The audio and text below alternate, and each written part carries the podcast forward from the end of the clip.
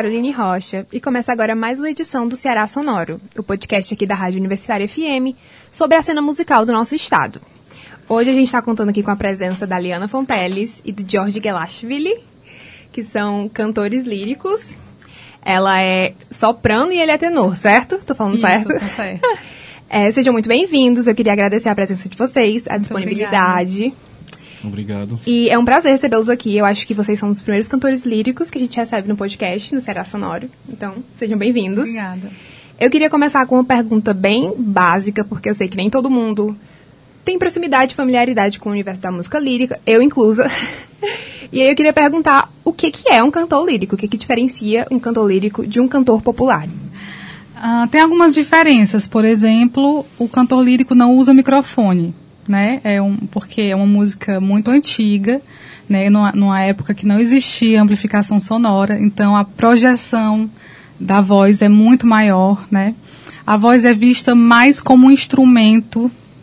Claro, a voz é um instrumento também na música popular, mas na música erudita é mais ainda. Então exige uma técnica muito grande, né? Um estudo técnico e musical muito grande. É, geralmente também a gente tem um repertório de música que é para nossa voz, diferente da música popular, que a gente pode alterar os tons das músicas, né, mudar a forma de interpretação. No canto lírico é mais rigoroso, então a gente tem que cantar como o compositor escreveu. Então, na música lírica a gente pode cantar, por exemplo, canções eruditas, pode cantar oratórios e ópera. E a ópera é um teatro com música. E cada personagem tem sua identidade, né, a sua personalidade e identidade vocal também. Então, você, por exemplo, se você é um soprano lírico, você tem aqueles personagens para fazer. Você não pode fugir demais disso, entendeu? Não pode cantar um repertório para outra voz. Esse é, é, um, é uma das diferenças, né? Sim. E o que, que é um, o que, que diferencia um tenor de um soprano? É, a gente tem as classificações vocais para ajudar justamente nisso que eu te falei, né? É, então, os, os, nas vozes masculinas, a gente tem os tenores, que são as vozes mais agudas, os barítonos, que são as vozes intermediárias, e os baixos, que são as vozes mais graves. E as vozes femininas, a gente tem o soprano, que é o mais agudo, é, que alcança as notas mais altas, né, que canta numa tessitura mais aguda. As mezzo-sopranos, que é, é intermediário, e o contralto, que é as vozes mais graves femininas. A gente também tem o contratenor, que são homens que cantam com falsete, é, que a gente também tem na ópera, principalmente na, na ópera barroca, né, algumas coisas também modernas. E o que diferencia é isso, o tipo de voz. E ele é masculino, tenor, né, e eu sou soprano. E como é que vocês se interessaram pela música lírica, os dois? Porque a gente sabe que normalmente as pessoas costumam se interessar mais pela música popular, por ser uma coisa que está mais difundida, e aí a música lírica parece como uma coisa bem restrita. Como é que vocês, Sim. como é que surgiu esse interesse? Eu falo primeiro? Sim. Tá. é, o meu caso é bem diferente do dele, porque a gente, eu sou do Brasil e, e, ele é da Geórgia, né? Aqui realmente eu não tinha muito contato com a música clássica, né, e tudo mais. Mas eu lembro que a primeira vez que eu ouvi foi um CD que a minha mãe tinha, do Blas do Domingo, canções mais é, populares, mas de uma, cantadas de uma forma mais lírica. E também uh, o projeto do Fred Mercury com a Montserrat Caballé, quando eu era criança também ouvi, que era misturado, né? E aí eu já me interessei. E depois eu, eu quando eu ouvia, eh, me chamava a atenção esse tipo de voz, né? Eu comecei a ouvir também até é, heavy metal com, com vocalistas cantavam um, de uma forma parecida com a, com a da ópera, né? Porque é diferente, né? É, e aí eu comecei a procurar mais, comecei a estudar música e conhecer é, realmente a música erudita, a ópera, e comecei a estudar com 19 anos. Realmente me chamava atenção, porque é um tipo de música que quase todo mundo, eu não vou dizer todo mundo, né, não dá para falar assim, mas toca as pessoas. Não precisa ser uma pessoa que teve estudo musical, nem nada disso, para sentir, né, a, a música. E quando eu fui cantar, eu vi que eu, eu tinha facilidade, né?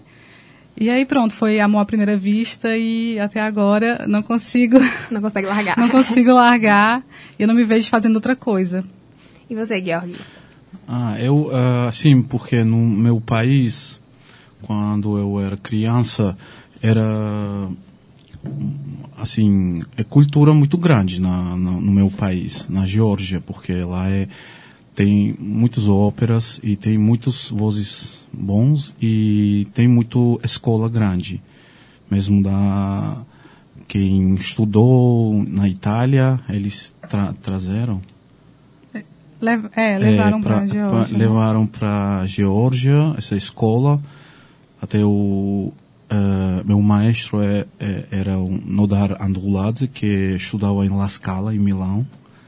Que é um dos E- maiores teatros né, do mundo É, de ópera. É, e ele que uh, fez muito, muita para avançar esse, sabe, uh, clássico, música clássica na Geórgia também. E tem muita escola. E eu comecei assim na escola de música. Com seis anos já eu entrei na escola e lá no meu país tem muita cultura de folclórico, música folclórica, sabe? tem dança e canto. Eu cantava com uma, como se chama, uma um grupo de crianças, Certo. muito famoso lá era na época. Eu comecei assim e estudei lá tudo, tudo de música, solfégio, literatura, tudo, os instrumentos, os instrumentos e vocal também. Depois, depois eu ah, ah, gostei assim, eu ouvi ela falou que Plácido Domingos, mas eu ouvi, primeira vez eu ouvi uh, Luciano Pavarotti, que eu adorei. Meu amigo ligou para mim. Eu, eu não tinha interesse muito não. E eu adorei, adorei. Depois eu, eu fui, eh, fui procurar um maestro, como entrar em conservatório. Eu eh, procurei esse maestro, meu maestro, Nodari, e depois entrei em conservatório. Estudei lá seis anos. Eu sou mestre de canto. E depois, graças a Deus, eu fui na Itália. Estudei lá também na academia com um maestro italiano, Alessandro Battiato, onde eu E depois conhecemos. conheci ela. conhecemos lá. E é importante falar assim da educação musical, que é muito importante. Para quem deseja, quem estiver ouvindo a gente agora e tem esse desejo de se tornar um cantor lírico, né? É muito importante é, a escola, né? A educação. E eu também, quando aos 19 anos, fui atrás de estudar, né? É, estudei música aqui, né? Na UES e com professores de fora, o canto lírico e depois gente, eu fui viajar também, estudar na Itália. E isso é muito importante. Não é só porque eu falei que eu cantei, tinha facilidade, mas a facilidade é a primeira coisa, né? Sei lá, 10%. Vocês dois falaram que estudaram na Itália, né? Os dois passaram por lá. E eu queria te perguntar, no cenário daqui do Brasil, é comum que quem queira seguir essa carreira de canto lírico vá buscar essa formação fora? Muito, muito. E é quase necessário, né? A não ser que você seja de São Paulo, que você vá para lá. São Paulo tem uma, uma escola muito boa, mas mesmo assim é bom ter uma experiência na Europa, onde tem uma tradição mais antiga, né? É, aqui no Brasil é, é mais difícil, então eu acho muito importante isso. Não só na Itália, né? Mas em outros países, é, a Alemanha é muito bom, né? É, nos Estados Unidos. Então tem eu- é importante. É, Mas o meu desejo que é que o Brasil também tenha uma, né, mais tradição. Uma a gente, coisa, uh, aqui América no Latina América também, é. Latina é muito bom. no Chile, Sim, México, Argentina, Argentina. muito. É, nesses países também são tem uma tradição muito grande e ótimos cantores, né? Muitos famosos. E o que é que falta para o Brasil também chegar nesse, nesse patamar? investimento, né? Falta bastante investimento. Algumas coisas, né, são feitas. é, tem muitos projetos bons, né? Aqui, eu posso falar daqui, né? A gente, ano passado, a gente participou do Porto Iracema das Artes, né? Do, do projeto que tem lá, todo ano. Alguns projetos são selecionados e, e a gente tem uma estrutura, né? É, uma bolsa para a gente poder utilizar para fazer o- todo o trabalho, a pesquisa, tudo. E mais projetos como esse seriam importantes. E também investimento mesmo no conservatório, para ter um curso de canto lírico. É, também ah, nos teatros, para ter mais abertura para esse tipo de música. E não sei. eis que falta investimento em, esco em escola, né? Eu vou é dizer uma coisa, isso, é, o que eu achei, porque não tem aqui ainda tá um nível alto do da ópera, porque no Brasil tem música popular muito bom.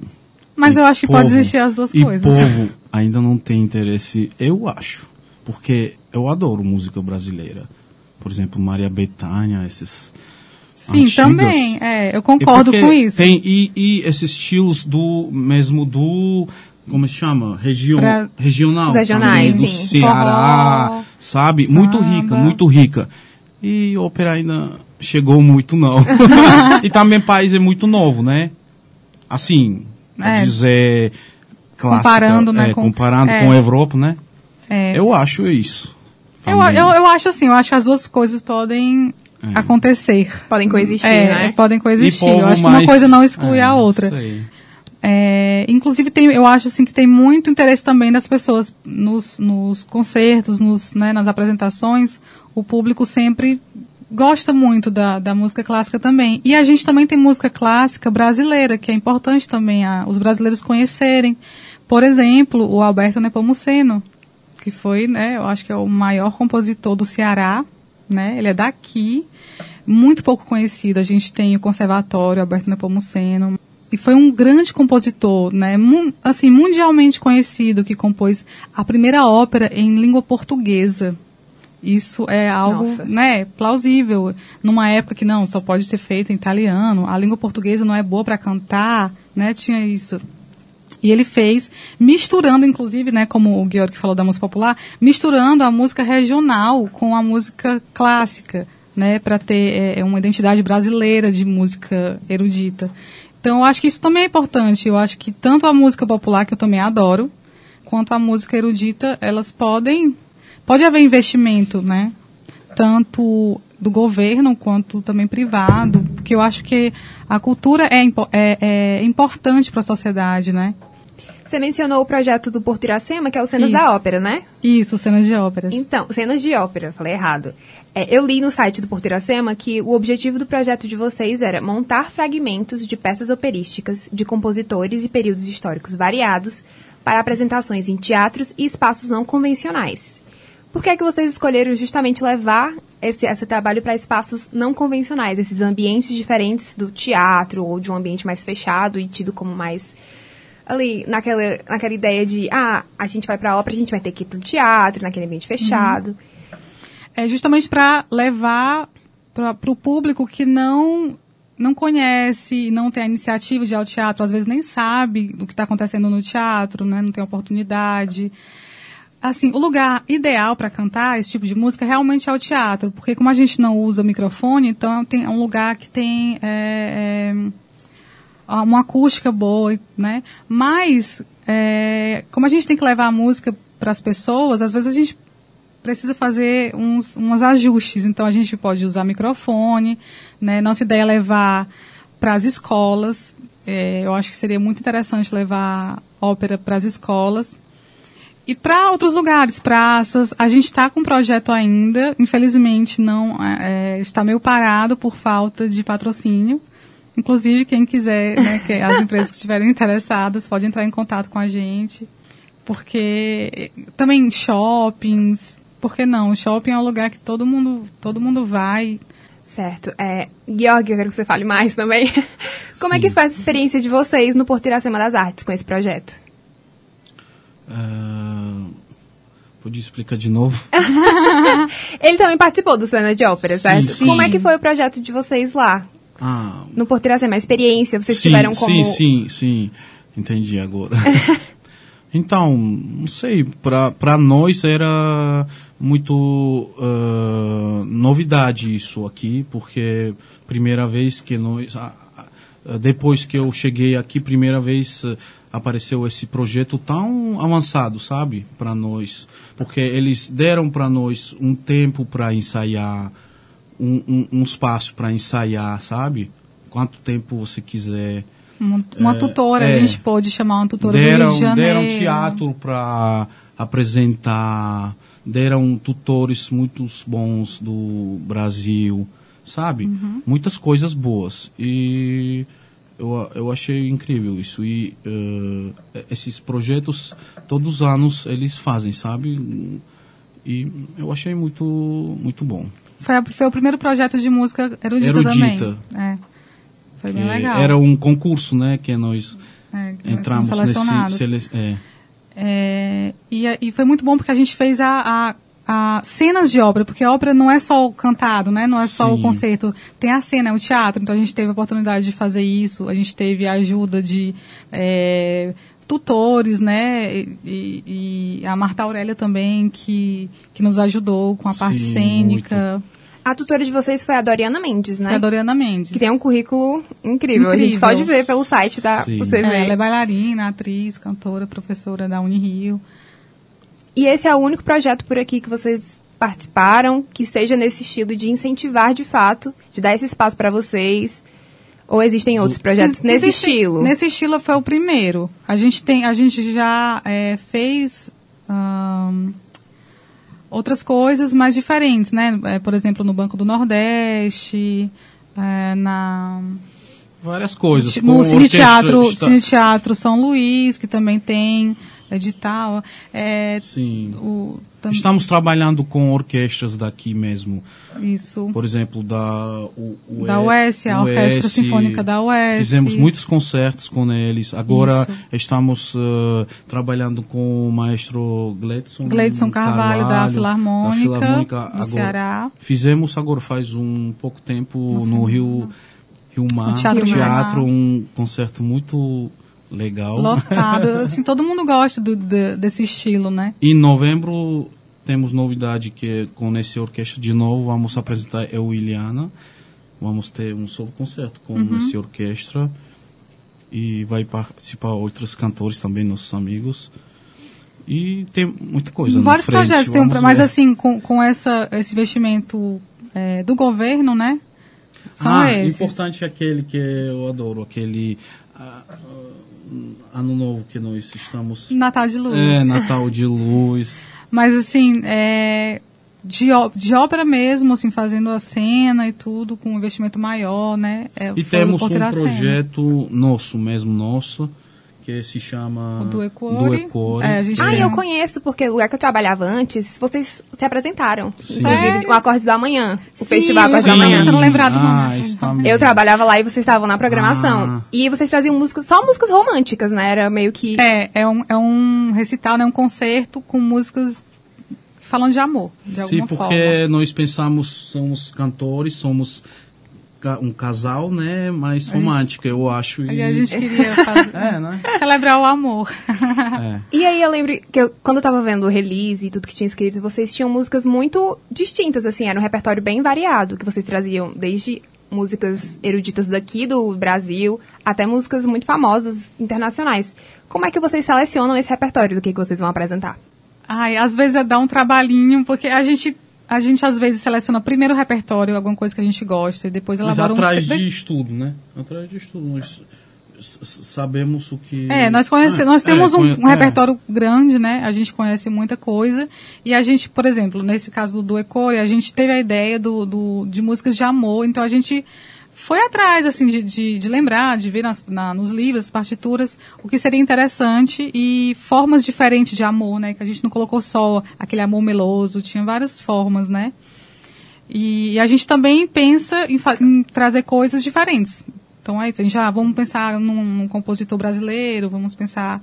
Até já colocou também compositor da Geórgia. Sim, sim. E, e algumas coisas para trazerem mais é, o público, pessoas que. alguma música mais conhecida, porque isso também é importante, quando a pessoa ouve uma coisa que ela já conhece, ela se sente muito conectada. Então, também colocar este, é, alguma música desse repertório mais conhecido, né, pelas pessoas, em ge- E- no geral. Georg, você se apresentou na Geórgia, que é seu país de origem, certo? Sim. Se apresentou na Itália. Sim. E quando você se apresenta aqui, você percebe algum tipo de diferença em relação ao interesse Com do certeza. público? Com certeza. Na Geórgia é a mesma coisa. Na Geórgia, eu acho que Geórgia parece muito Brasil, sabe? O povo é parecido. Eu achei. Italianos mais um pouco Frios. Mas não queria falar isso. Mas, Ela já falou? é, é.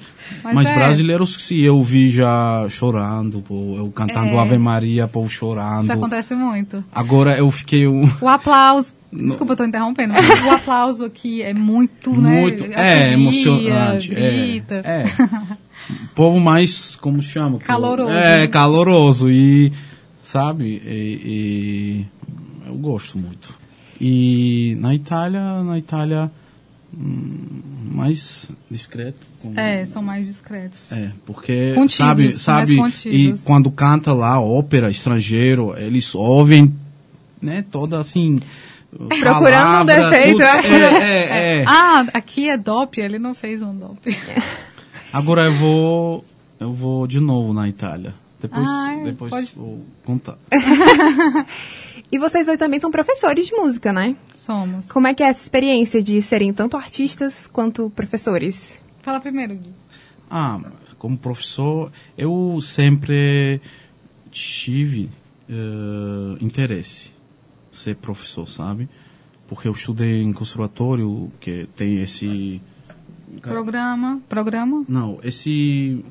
Ah, sim, ele estuda, é, é, fez um curso para É, tem pedagogia, prof- ele é, fez é. um Ah, curso sim. para, né, um mestrado para ser sim, professor. sim. Sim, eu adorava, porque também eu ficava muito tempo na casa do meu maestro, que ele treinava muita gente. Quem cantava, quem tinha um pouco voz, todo mundo ia, ou iria, como Ia, ia. ia na casa dele para mostrar sua voz. E eu ficava muito tempo lá. E eu aprendi muita coisa com ele.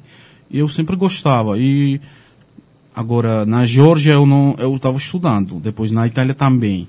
Depois aqui comecei o que eu estudei, eu pensei em dar para os brasileiros esse meu estudo porque é importante aqui, né? E muita gente tem interesse, sabe? Tenho muitos alunos já e agora, primeiro de setembro, vou fazer um concerto de- dos meus alunos lá no foyer do teatro do José de Alencar. Teatro de Alencar. Sim. E você, Eliana? É mais ou menos parecido com, é, com o do Georg, né? Eu também eu fiz licenciatura na UES, então me preparei para ser professora. Sempre quis ser cantora, é, sempre foi o meu foco, assim, né? Prioridade. Ah, mas eu também adoro dar aulas. Eu estou agora dando aula no, no Centro Cultural do Bom Jardim. É, é o primeiro curso de extensão em música de lá, é ligado ao UFC. E começou agora, mas já está sendo um, uma experiência incrível. E eu dou aula de treinamento auditivo e canto. Canto popular. Mas de vez em quando eu falo alguma coisa sobre o canto lírico. Dá um eu- jeito de é, encaixar, assim, né? é, e o pessoal fica muito entus- entusiasmado, sabe? Fica os ol- os olhos brilhando, pede para eu cantar. Então é muito legal. Eu também dei aula na UES. é, eu fui professora do- da licenciatura. Foi uma experiência incrível. Eu adorei. Fui professora por dois anos, como era substituta, né? É, e não é fácil você ser cantor e professor ao mesmo tempo. Sim. Como a gente utiliza a voz, então cansa às vezes, né? Mas é muito prazeroso, importante aqui, como eu falei no começo, que a, a- é importante ter uma escola, ter educação. Então, e isso é, eu acho que é um- até uma missão, assim, da gente, como a gente tem esse conhecimento, transmiti-lo, né? Da mesma forma que, com que a gente também teve a oportunidade, né, de, de estudar e a gente continua, né, porque o estudo não para nunca. Até com seus alunos aprende mais. Com Sim, com certeza. certeza. Muito. Mas cansa um pouco. Cansa. Pois cansa. É. Gente, infelizmente a gente está chegando ao fim do podcast, porque a gente tem que liberar o estúdio do Zé. Eu queria agradecer muito a disponibilidade de vocês dois, então eu vou pedir pra Ah, gente... muito obrigada. Eu só poderia falar uma coisa. Claro, não, Mas vou liberar o microfone para vocês falarem o que Tá. vocês quiserem. É, eu queria falar sobre um projeto meu, assim, de estudo, né? Porque esse ano eu fui selecionada para fazer o mestrado no Liceu de Barcelona, que é um dos conservatórios mais importantes do mundo. É, fiquei muito animada, mas infelizmente não consegui a verba necessária, né? Porque não é tão fácil, né? O euro. E, e aí eu queria, eu tô agora, né? Já é, deixei esse projeto para o próximo ano, que agora já tá, né, já estamos em, em agosto. E empresas, pessoas que têm interesse em patrocinar, né, entrar em contato comigo, porque além de ter o nome vinculado, né, o nome da empresa vinculado a isso, que eu acho que é importante, né, a cultura e a educação, e também tem contrapartidas, né, de concertos, né, oficinas. Então, quem tiver interessado nos contratar ou patrocinar nossos projetos, Contratem e patrocinem. entre em contato. E você, Georg, qual é a surpresa da Itália? Ah, muito grande para mim, porque eu fui eh, em junho desse ano para uma audição lá na Itália, na cidade de Milão, cidade de Milão, onde eh, foi também selecionado, né, para cantar uma ópera muito famosa eh, do Giuseppe Verdi, Um Ballo e Máscara. E agora eu vou em setembro, eles me chamaram para outubro eu voltar na Itália e fazer um, um mês, um curso para preparar essa ópera. E Deus quiser, eu vou cantar na, na ópera muito famosa lá na Itália, do mesmo nome do Giuseppe Verdi, É cidade do- lá é, perto da, do Milão.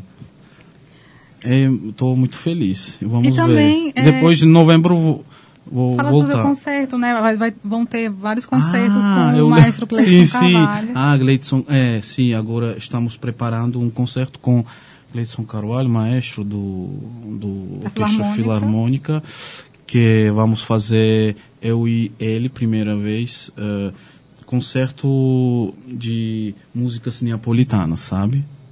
Vamos Canções apresentar no tea- napolitanas. é, no teatro Rio Mar, várias Outros locais. é, locais. Estamos ainda preparando.